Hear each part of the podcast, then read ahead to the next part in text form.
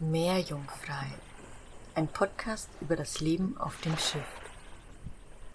Herzlich willkommen zur sechsten Episode von Meerjungfrei, das Leben auf einem Segelschiff. Mein Name ist Mike. Und ich bin Janina. Und in der heutigen Podcast-Folge sprechen wir über Palermo. Wir sitzen nämlich gerade die letzte Nacht, den letzten Abend hier in Palermo. Morgen geht's weiter nach Sardinien. Und wir wollen euch ein bisschen davon erzählen, was wir in Palermo erlebt und gesehen haben. Vielleicht zuerst, wieso sind wir oder wieso waren wir so lange hier in Palermo insgesamt, nämlich zwölf Nächte. Ähm, das hatte verschiedene Gründe. Einerseits ähm, hatte ich noch einen Zahnarzttermin und äh, oder musste zum Zahnarzt und Palermo ist die nächstgrößere Stadt. Ich habe hier einen guten Zahnarzt gefunden und hatte einige Termine dort. Und ähm, wir haben auf Tobi gewartet, der jetzt endlich seit vier Tagen hier mit an Bord ist. Und genau. Ja, ich fand es sehr besonders die letzten zwölf Tage, weil es ja das erste Mal ist, ist oder auch war, dass wir so lange an einem Ort verbracht haben. Und mir hat es jetzt rückblickend auch total gut getan, mal so zu entschleunigen und einen Ort auch auf sich wirken zu lassen. Und ich glaube, Palermo war dafür genau richtig. Wir liegen hier mit unserer Principessa im Stadthafen und mehr oder weniger direkt im Zentrum. Wir haben drei Gehminuten zur Fußgängerzone, wo dann schon, ja, das Leben am Brodeln ist, selbst zu Corona-Zeiten. Und ähm, ich habe die Zeit sehr genossen und glaube, Palermo hat sich wirklich angeboten, zwölf Tage zu entdecken und sich so richtig auf die Stadt einzulassen. Oder wie siehst du das? Ja, ich habe ein bisschen gebraucht, äh, um mich auf die Stadt einzulassen tatsächlich, weil am Anfang war ich doch sehr wie soll ich sagen, überfordert von all den Geräuschen, von diesen Menschenmassen, von diesen ganzen Autos, weil man sich das einfach nicht mehr gewohnt ist oder gewohnt war von den ganzen Wochen zuvor. Aber Palermo war eine sehr oder ist eine sehr lebhafte Stadt, trotz Corona, wie du gesagt hast, weil wir haben eher gedacht, oh, was ist hier los in Palermo? Äh, ist hier überhaupt was los? Weil wir im Vorfeld von vielen gehört haben, oh, bald vielleicht Lockdown in Sizilien oder so. Aber äh, wir wurden dann sehr schnell vom Gegenteil überrascht, sage ich mal. Die Fußgängerzone war voll mit den lustigsten und äh, schrägsten Menschen überhaupt und äh, ein wildes äh, Treiben und viel los in der Fußgängerzone tatsächlich. Genau, wir sind ja auch am ersten Nachmittag direkt äh, essen gegangen und haben uns da ein Restaurant ausgesucht, was auch äh, eben die Bestuhlung außen mitten in der Fußgängerzone hatte. Und da haben wir die kur kuriosesten Sachen gesehen von irgendwie einem Mann, der mit einer Katze auf dem Buckel oder so auf der Schulter rumgelaufen ist, über super hergerichtete Italienerinnen, die ihre, wir schätzen mal so sieben, acht Jahre alten Kinder in eine Mini-Buggy vor sich hingeschoben haben und uns hier die Augen aus dem Kopf gefallen sind. Ähm, warum dieses Kind überhaupt noch in einem Kinderwagen sitzt und wie es da überhaupt reinpasst, ist schon fast verwachsen gewesen mit dem Kinderwagen. Und wir hatten uns gerade von dem Ansehen äh, erholt. Da kam schon der nächste mit so einem großen Kind im Kinderwagen vorbei. Das scheint und hier ja. in Palermo normal zu sein, dass man seine Kinder bis zur ersten Klasse im Kinderwagen rumfährt. Ja, sah so aus. Zumindest sah es so aus. Und auch äh, relativ viel treiben, äh, wie man sich so ein bisschen vorstellt. Äh, was hier ganz groß im Kommen sind alle Elektrofahrräder. Mhm. Dann fahren sie quer durch die Fußgängerzone, alle mit Elektroscootern, wie man es aus den Großstädten kennt, äh, aber alle nicht zum Vermieten, also die haben alle persönlich so, die hat man zu Hause. Ähm, dann Elektroroller und alles fährt da querfeld ein durch die äh, Straßen und äh, das ist völlig normal. Und äh, man muss ein bisschen aufpassen, wo man hinfährt, weil die Elektrodinger, die hört man ja nicht mehr mittlerweile.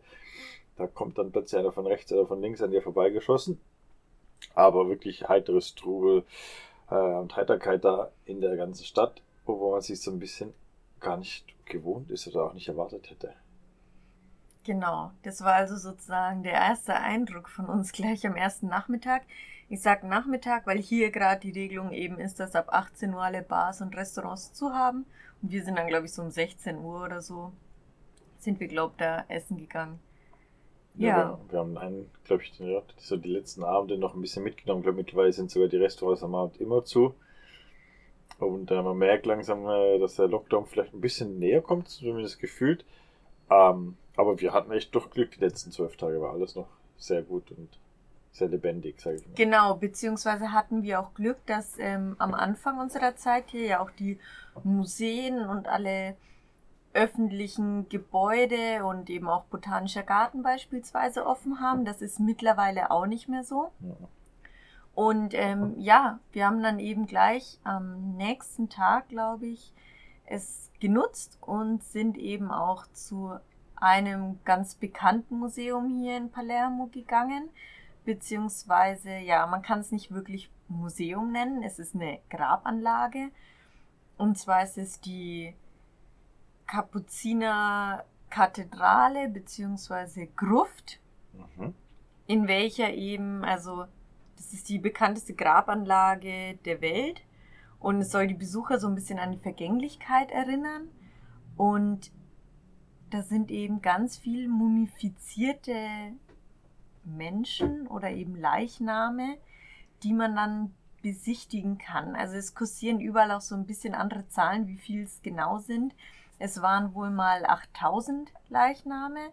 Und ähm, was ich jetzt so gelesen hatte, sind es noch 1200, die ausgestellt sind aktuell. Und ja, es war ein sehr, sehr spezielles Erlebnis. Ja, man muss sich das wirklich mal vorstellen. Man läuft, äh, also es sind wie Katakomben, ähm, und dann läuft man nach unten die Treppen und man erwartet schon irgendwie was ganz Komisches und so. Irgendwie kann man es gar nicht richtig fassen, weil dann kommt man unten an und dann hängen da wirklich in Reihe und Glied äh, an den Wänden links und rechts äh, diese mumifizierten Personen, teils nur noch Skelette und teils aber super gut erhaltene äh, mumifizierte Personen mit kompletter Kleidung und man kann sogar noch so die Gesichtsausdrücke erkennen und Haare und das alles sehr, sehr gut erhalten. Und einfach diese unglaubliche Masse. Also, dass man mal irgendwo, keine Ahnung, ein, ein mumifizierter Pharao in einem Museum oder so etwas mal gesehen hat oder ein Leichnam so in diese, oder ein Skelett, das ist okay, aber 1200 Stück auf engstem Raum, das war schon sehr eindrücklich. Ja, ich hatte ja auch im Vorhinein so ein bisschen Bedenken und habe auch hin und her überlegt, ob ich es wirklich machen soll und äh, wie es mir damit geht.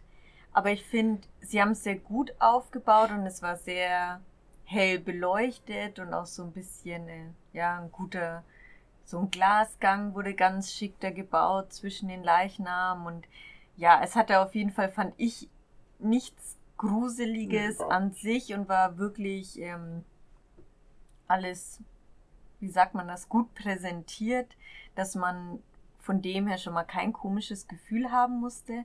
Aber es war doch eben gewöhnungsbedürftig, diese mumifizierten Personen zu sehen. Ich fand die Skelette noch recht angenehm oder ja, viel mir leichter anzugucken, weil es so ein bisschen abstrakter war vielleicht oder auch bekannter so. Wir hatten ja auch im Vorhinein mal drüber geredet, dass wir beide auch schon in der Ausstellung Körperwelten waren. Und da wird das ja auch so wissenschaftlich und abstrakt dargestellt, dass man da irgendwie da einen besseren Zugang zu hat. Aber wirklich so die Leichname, an denen man sogar die Wimpern und Gesichtszüge erkennt, das war schon sehr speziell. Ja, auf jeden Fall. Ich meine, der Höhepunkt war dann eigentlich äh, dieses Mädchen. Weißt du noch, wie das hieß? Ich weiß gar nicht. Nein, ich weiß nicht. Ähm, das war so die letzte Mumie, glaube ich, von 1920 rum, wurde die, wo noch dort eigentlich ja, zu Grabe getragen wurde. Und dieses Mädchen sieht einfach so aus, als würde es dort schlafen. Wirklich. Also sei es, als sei es vor fünf Minuten eingeschlafen und man guckt ja beim Schlafen zu. Und äh, vielleicht ein bisschen zur Geschichte von dieser Mumifizierung. Also es hat schon sehr früh angefangen und äh, das war so ein bisschen diese Kapuziner, die haben, die Idee war, dass man so diesen, dieses Totenbild eigentlich ein bisschen auch verehrt und in Gedenken hält. Anfangs war das waren Priester und Abte und so Bischöfe, die man eigentlich damals mumifiziert hatte. Und gerade so dieses Totenbild in der katholischen Kirche existiert ja auch heute noch. Also der tote Jesus oder so am Kreuz, das wird ja immer noch verehrt. Und so hat es eigentlich angefangen und äh, hat sich dann in, diese Mönche haben sich dann im Laufe der Zeit dann wirklich immer mehr weiterentwickelt und äh, die Mumifizierung wurde immer besser. Und ähm, bis bis dann zum heutigen Zeitpunkt, also bis an den Anfangs äh, 19. Jahrhundert, wo es dann wirklich äh, sehr wissenschaftlich auch gemacht wurde und dann auch sehr, sehr gut betrieben wurde mit verschiedenen Chemikalien und so, dass man eigentlich wirklich diese Leichen heute noch eigentlich vollständig erhalten hat und das sehr eindrücklich dort sehen kann. Genau, ich fand das auch spannend. Wir hatten im Vorhinein ja noch eine Doku zu dem Thema angeguckt, dass ganz am Anfang wurden die Leichen eher nur so von außen präpariert und eingesalbt mhm. und ähm, ausgetropft haben sie auch immer beschrieben. Also es war auch sozusagen, sie kamen erst in einen Raum, wo sie wie aufgehangen worden sind, dass dann das Blut und alle Körperflüssigkeiten auslaufen können und dann wurden sie meist mit irgendwie, ähm, ich glaube sogar Stroh und irgendwelchen Sachen ähm, ausgefüllt von innen. Genau, und irgendwann hat sich das dann so weit entwickelt, dass ihnen ja sogar bestimmte Chemikalien initiiert worden sind mit der Spritze, dass sich das wirklich im ganzen Blutkreislauf oder im Körper verbreitet und sozusagen auch diese nicht Einbalsamierung, aber sozusagen Mumifizierung auch von innen heraus der ja. Prozess stattfindet und nicht mehr nur von außen heraus. Und das ist auch spannend, weil das ist vielleicht heutzutage bei uns in Europa nicht mehr so aktuelles Thema, aber gerade in den Staaten ist es immer noch aktuell, wird das immer noch gemacht anscheinend mit der Leichnam, dass man die mumifiziert und möglichst lang für die Nachhalt äh, erhalten möchte. Und das ist schon ganz speziell eigentlich so. Und die, die Methodik hat sich eigentlich seit den, seit 1920 nicht mehr groß verändert und wird heute immer noch genau gleich so gemacht. Und, äh, aber es ist ein sehr, sehr spannendes Thema auf jeden Fall und sehr eindrücklich, das einfach auch so zu sehen. Und es ist eigentlich was sehr Schönes, die, das Kapuzinerkloster, die Mönche, die, die existieren heute noch dort. Und die haben dann irgendwann über, sich überlegt, wollen wir das eigentlich der Öffentlichkeit überhaupt noch zugänglich machen oder nicht? Und das äh, haben sie aber und das Geld mit den Einnahmen äh, werden heute noch so Missionsprojekte äh, rund um die Welt da nicht finanziert. Und äh, so hat es auch noch so viel, die einen positiven Nutzen, kann man sagen. Wobei man sagen musste, ich fand den Eintritt sehr, sehr günstig. Ja, 5 Euro pro Person. Genau, also ich finde, da kann man absolut nichts sagen und dafür hat man ja auch noch so ein richtiges Büchlein bekommen mit ganz viel Information und auch Bildern zu der mhm. Grabanlage selber. Weil was noch speziell ist, die Grabanlage ist in fünf Korridore aufgeteilt, wo eben, was Mike schon vorhin meinte, auch so die verschiedenen Professionen quasi dargestellt sind. Also in dem Eingang sind dann wirklich nur die Kapuzinermönche selber, in einem Gang sind dann nur Frauen, in dem anderen sind ähm, Bischöfe Äbte. Genau, Bischöfe und Äbte. Und dann gab es auch noch einen Gang, in dem eben nur Kinder waren. Das mhm. fand ich super speziell anzusehen. Ja. Ganzen kleinen Kinderkörper, auch von dem Mädchen, von dem Mike berichtet hat, die war auch erst zwei Jahre alt. Und ja, ich würde sagen, so in dem Alter waren die ganzen Kinder Leichname, die da waren. Das hat mich irgendwie auch besonders berührt. Mhm.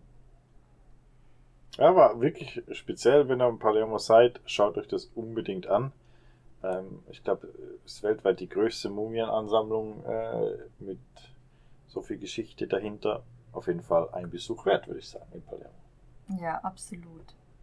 Ja, dann haben wir noch einen weiteren Ausflug gemacht. Wir waren im Botanischen Garten in Palermo. Äh, ich gehe immer sehr gerne im Botanischen Garten äh, in den verschiedenen Städten. Ähm, man sieht so ein bisschen äh, immer so die die gleichen Konzepte, sage ich mal, dahinter, total verschieden ausgeführt.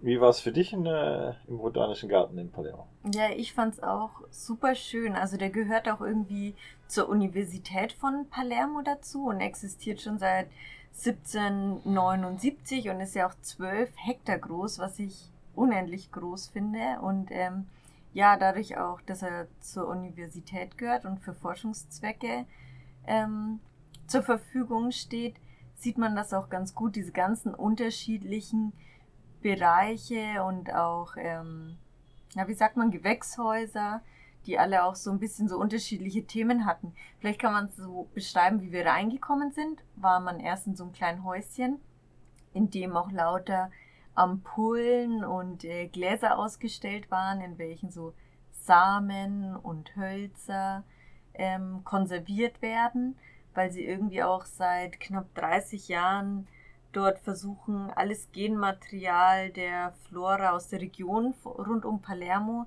zu konservieren und zu aufzubewahren. Und das fand ich schon total spannend, so quasi eingeführt zu werden im Botanischen Garten.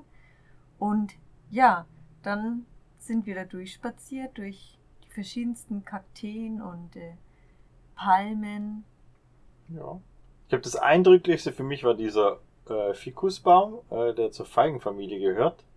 Ein gigantischer Baum, äh, wirklich riesig und auch, glaub, ich weiß nicht, wie alt der genau ist, aber. Ich meine 60 bis 80 Jahre, aber ich habe vorhin noch mal kurz nachlesen wollen und auch nichts mehr dazu gefunden. Ich glaube sogar noch viel älter, aber ich weiß es nicht. Aber wenn du richtig alt und sehr, sehr groß und dieser Baum ist ganz speziell, man muss sich vorstellen, der wächst so nach oben hin und macht dann aber Wurzeln an den Ästen, wonach wieder nach unten wachsen. Und dann sieht es so eigentlich so aus wie ein Baum mit ganz vielen Stämmen, so ein bisschen. Und der kann einfach riesig werden, also auch in der Ausbreitung, nicht nur in die Höhe, sondern auch nach links und rechts wird wird wirklich gigantisch. Und dort in diesem botanischen Garten steht ein sehr großes Exemplar von diesem Fikusbaum. Genau, ja, das ist. Ja, und was da auch so eindrücklich war, fand ich die Geräuschkulisse. Also es haben unendlich viele Vögel darin gelebt mhm. und äh, ja, war total schön auch da drunter zu stehen und einfach kurz innezuhalten und all die Vögel zwitschern zu hören und gab auch ein paar Schmetterlinge, die rumgeflogen sind und es war, hat sehr an Urwald und äh, ja, heile Welt einen erinnert. Ja. Also auch dort, äh, wenn man mal ein paar Minuten Zeit hat, würde ich auch äh, den empfehlen, mal anzuschauen. Ein bisschen durch, den, durch die Gärten zu spazieren ja, was Schönes in Palermo. Doch. Nee, war ganz schön. Und fast keine Besucher da. Also irgendwie, was ist ja. uns über den Weg gelaufen? Vielleicht sechs Personen in der ganzen Anlage, sodass man wirklich in Ruhe da gut durchspazieren kann. Auf jeden Fall, das ist so. Ja, dann haben wir uns äh, noch ein Auto gemietet äh, in, in Palermo. Sehr, sehr günstig. Äh, für drei Tage knapp 30 Euro ähm, was sehr, äh, ja, ihr hört es gerade im Hintergrund, Thema Auto. äh, genau so ist es nämlich hier, äh, wenn man hier Auto fährt, äh, viel Gehupe ähm, und äh, auch nicht ganz einfach so zu fahren auf der Straße. Ähm, wir sind ein paar Mal quer durch die St äh, der Stadt durchgefahren ähm, und links und rechts kommen die Roller vorbeigeschossen und die Autos, also wirkliche Spuren gibt's nicht auf einer Straße, wo normal vielleicht ein Auto fährt, fahren halt einfach zwei parallel oder manchmal auch drei. Weil Janina hat immer gesagt, äh, Gas geben und schreien. Äh, das wäre perfekt. Äh, und so habe ich es dann auch immer gemacht, nach jeder Kreuzung äh, Gas geben und geschrien. Aber wir sind ohne Schaden äh, die drei Tage eigentlich durchgekommen. Wofür wir auch das Auto so Manpart-mäßig sozusagen gemietet hatten, war ja, weil wir Kontakt über Instagram aufgenommen hatten zu zwei äh, Travelern, die gerade mit dem Van unterwegs sind und zwar waren die am ähm, San Vito Lo Capo, das ist so ja 130 Kilometer knapp von Palermo entfernt, westlich sozusagen an der Küste. Und ja, wir haben die spontan angeschrieben, ob sie Lust haben, uns kennenzulernen und sind dann eben mit unserem Mietauto dahin gefahren und haben die zwei und ihren Van kennengelernt, sind zwei Kletterer und wir haben gemeinsam mit ihnen gegrillt und Karten gespielt und am Abend noch ein großes Lagerfeuer gehabt. Und ähm, weil wir uns so gut verstanden haben, haben sie uns sogar eingeladen, noch bei sich im Van mitzuschlafen, weil sie wie so zwei Möglichkeiten haben oder zwei Betten haben in ihrem Bus und haben wir dann wahrgenommen. Und äh, ich weiß nicht, was deine Eindrücke so von dem Ausflug waren, aber ich habe es total genossen und fand es super schön, auch die bisschen diese Van-Community und das Leben kennenzulernen, da so ein bisschen einzutauchen und Einblicke zu bekommen. Auf jeden Fall. Ist ein kontra totaler Kontrast mit dem Leben eigentlich auf dem Segelschiff einerseits und andererseits ist es sehr ähnlich. Ähm, ist so ein bisschen, ah, ist vielleicht verpönt, aber ich sage so ein bisschen eine Hippie-Community. So bisschen, es waren ganz viele Vans dort, äh, die einfach ja in der Natur draußen stehen und viele Kletterer und äh, einfach mit der Natur draußen äh, sind und aber alles super nette Leute und überhaupt nicht so eben wie man sagt, Hippie, äh, überhaupt nicht, aber man stellt sich es vielleicht so am ähnsten vor. Und das war einfach cool mit Leuten, neuen Leuten kennenlernen, Karten spielen, draußen sein, Feuer, am nächsten Tag baden gehen. Ja, das kann, kann man hier in Palermo leider nicht so gut baden gehen. Das Meer ist ja nicht ganz so schön. Darum war es für uns eigentlich super, dass wir dort waren, weil dort kann man gut baden. Und äh, einfach mal eine Nacht vom Schiff weg sein, ja, tut auch mal gut. Einfach mal was Neues sehen. Ja, und ich glaube, was wir auch sehr genossen haben, war dieses dass die Häfen hier überall eigentlich schon recht leer sind und man keine Segler mehr so hat oder keine Langzeitsegler oder Urlauber, die unterwegs sind. Und selbst wenn, sind die Segler meistens eher auch immer etwas älter. Und ich fand es jetzt total schön, einfach mal wieder mit Leuten auch in unserem Alter in Kontakt zu kommen und äh, ja, sich mit anderen Reisenden auszutauschen, die auch gerade in den verrückten Corona-Zeiten unterwegs sind und so ein bisschen die Erfahrungen auszutauschen. Und es war auch die Fahrt war sehr, sehr schön dorthin, äh, mal außerhalb äh, von Palermo äh, rumzufahren, die weiten Felder und Täler und die, die massiven Berge sind schon sehr eindrücklich. Und mit dem Auto kann man das eigentlich wirklich super gut erkunden. Mhm. Und was ich so ein bisschen fand, ist vielleicht auch noch interessant, so als Fazit hatten wir uns ja auch auf der Rückfahrt dann drüber unterhalten, dass wir eigentlich total dankbar sind um unser Schiff, weil es doch viel luxuriöser ist oder man viel mehr dabei hat und auch viel mehr Platz hat als in so einem Van. Ich bewundere echt alle Leute, die in so, so kompakt und in mhm. kleinen Raum ihr Zuhause sich kreieren und entwickeln und super viele Gadgets haben, wo was ist und alles kann man äh, in drei verschiedenen Arten nutzen. Aber ich fand es dann doch schön, hierher zurückzukommen mit ja, einem eigenen Raum fürs WC, eine eigene Küche, einen eigenen Schlafraum, riesen Wohnzimmer. Also mir kam hier unser Schiff noch viel größer vor, nachdem wir aus dem, vom Van zurückgekommen sind sozusagen. Das stimmt, das stimmt. Es ist ein bisschen luxuriöser. Ja. Wie das ein Live. Aber ähm, ja, ist das andere auch sehr schön auf jeden Fall. Kann ich mir gut vorstellen. Ja, was kann man sonst noch zu Palermo sagen?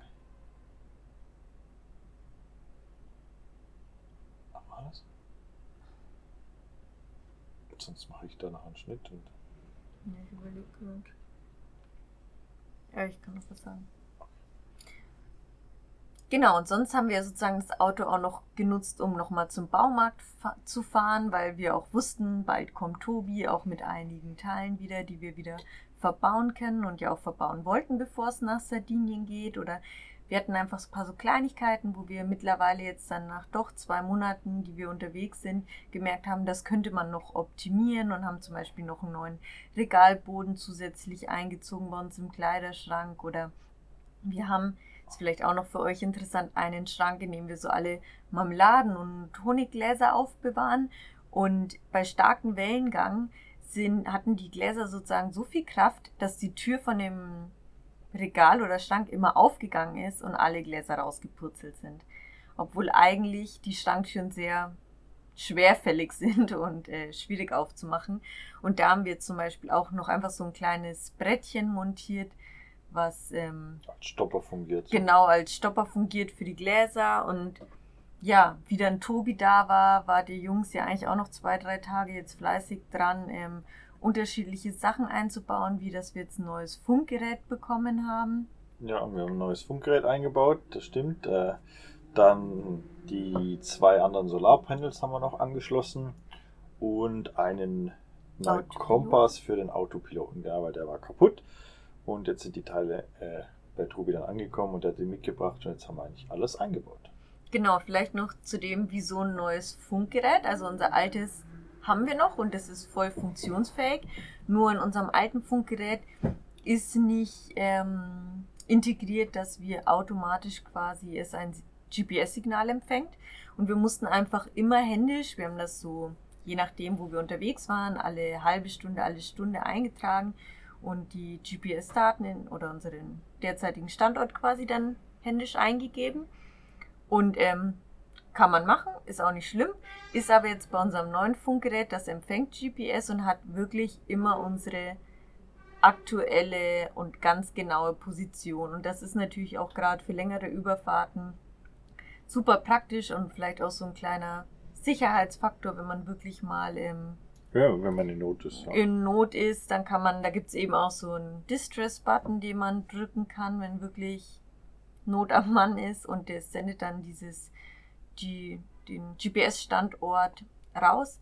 Und das ist natürlich super, wenn das wirklich immer die aktuelle, exakte Position ist. Drum, ich freue mich schon, wie jetzt unsere nächste Überfahrt wird mit dem neuen Funkgerät ohne GPS-Daten eingeben. Genau. Ja, das ist äh, viel einfacher jetzt. Äh, jetzt müssen wir es nicht mehr machen. Und generell denke ich, wenn wir jetzt auf die neue Überfahrt blicken, wir sind jetzt schon kleine Profis, sage ich mal, wissen schon genau, was wir wie vorbereiten wollen und ähm, ich bin total gespannt, was wir euch denn in der nächsten Podcast-Episode berichten werden von der Überfahrt und ähm, freuen uns, wenn ihr dann wieder zuhört. Ja, die, in der nächsten Folge geht es dann, wie gesagt, um unsere Überfahrt. Die steht uns jetzt bevor. 180 Seemeilen, knappe zwei Tage werden wir brauchen dafür. Wir sind gespannt, äh, was uns erwartet auf der Überfahrt. Es ist Tobis erste Überfahrt. Und jetzt haben wir ja noch ein bisschen bessere Ausrüstung. Dann wird es auch ein bisschen einfacher für uns. Ja, und dann hört er das nächste Mal von uns, äh, hoffentlich in Sardinien. Und äh, bis dahin äh, folgt uns auch auf Instagram oder schaut mal auf unserer Webseite vorbei. Und äh, wir freuen uns wie immer über Feedback und Kommentare und wünschen dir eine gute Nacht, einen guten Morgen, wo immer du auch gerade bist. Tschüss. Tschüss.